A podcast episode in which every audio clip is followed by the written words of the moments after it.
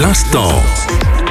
L'instant lifestyle. Bonjour à tous, c'est Noéline pour une nouvelle info lifestyle. Qui dit automne dit retour des après-midi pluvieuses. Afin de ne pas vous ennuyer, je vous ai trouvé des petites activités à faire sous la pluie. Commençons par aller dessiner sous la pluie avec une craie sur le sol comme vous le feriez quand il ne pleut pas. Le mélange de craie et d'eau donnera une sensation de pâte colorée et en plus de ça, ça sera une sensation de peinture éphémère.